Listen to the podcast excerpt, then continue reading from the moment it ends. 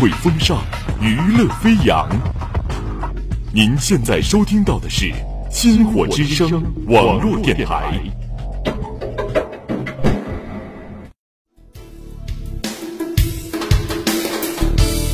听千世繁华，品百味书香。星火故事会与你一起品味百态人生。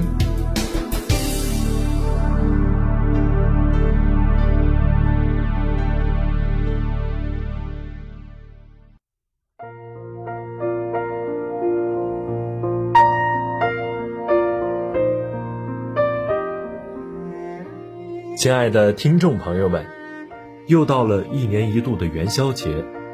今天我们来讲一个关于元宵的故事。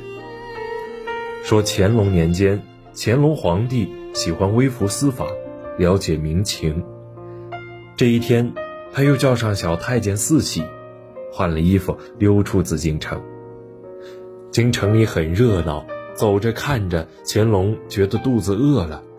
正好看见前面一家饭店生意特别红火，就和四喜一起赶了过去。原来是一家卖元宵的。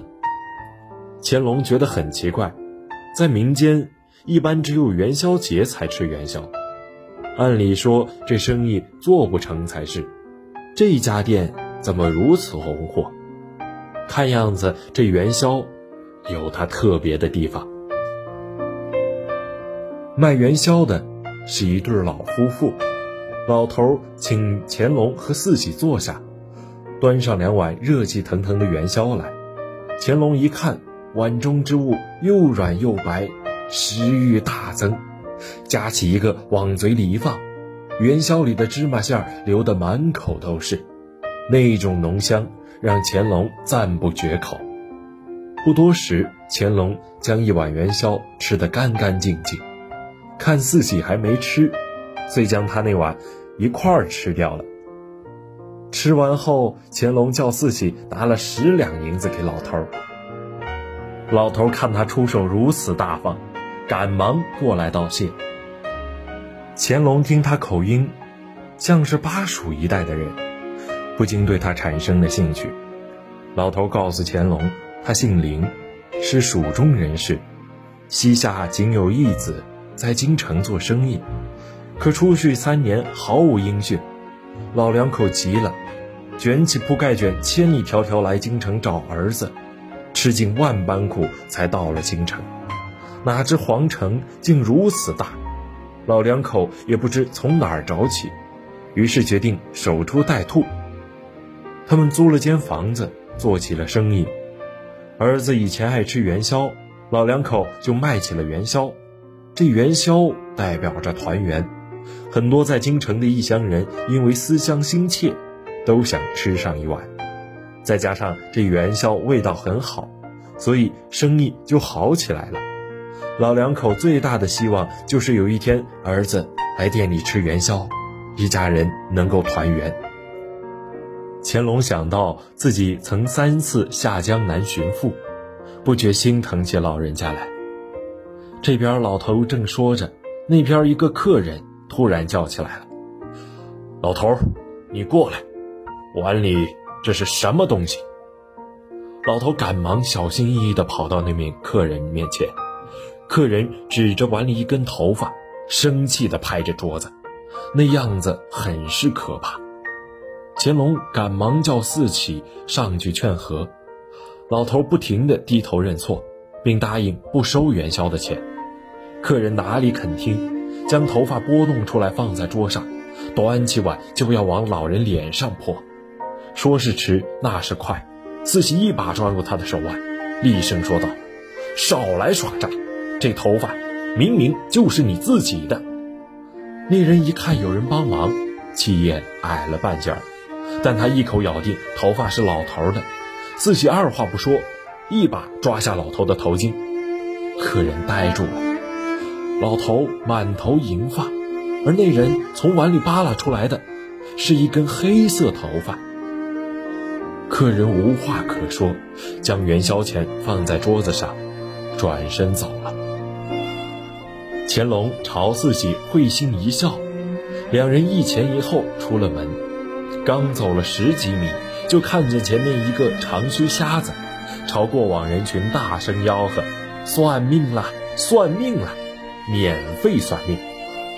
乾隆一听免费算命，来了兴趣，正要朝瞎子走过去，没想到瞎子主动开口了：“二位爷，算一卦。”四喜纳闷了，问道：“你怎知我们是两位？”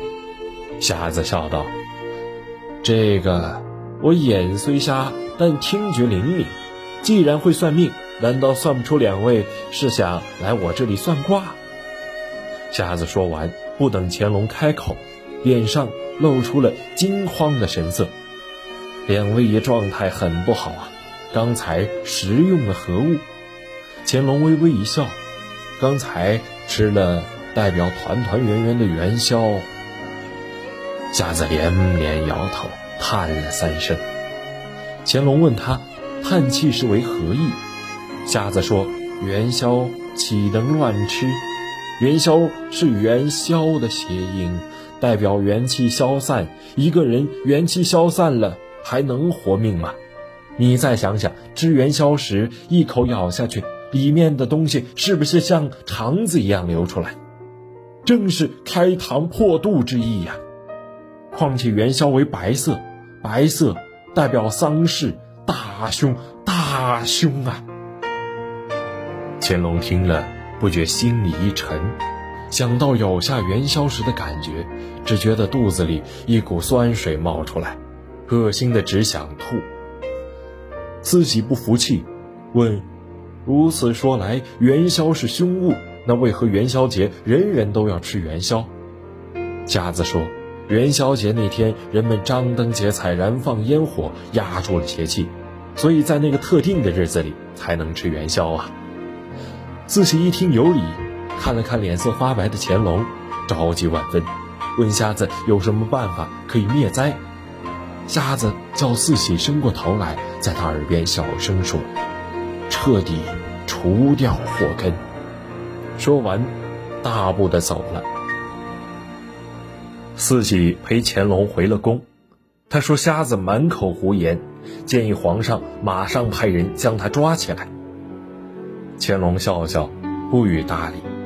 他认为不知者不为怪，瞎子不知道他是皇上，所以才乱说一气，犯不着和他较真。话是如此。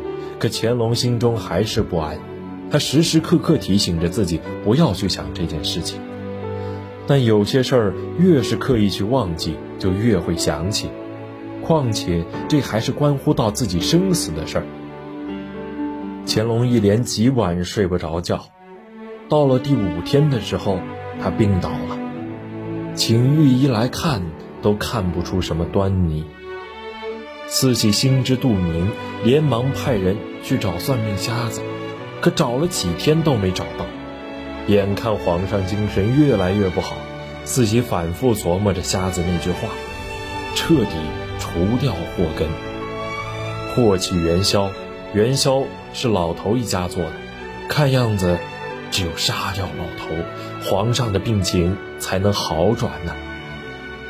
一大早，四喜又出宫了。他来到老头的店里，奇怪的是，老头今天并没有做生意。他看见四喜，很高兴，连忙让他进屋里。屋里多了一个英姿飒爽的年轻人。老头高兴地告诉四喜，年轻人是他儿子林祥贵，他终于找到儿子了。他们一家准备回去开一个元宵店，继续做生意。看见贵人，老头感激不尽。非要再煮一碗元宵给四喜吃。好了，今天的星火故事会到这里就结束了。同时，也预祝大家元宵节快乐，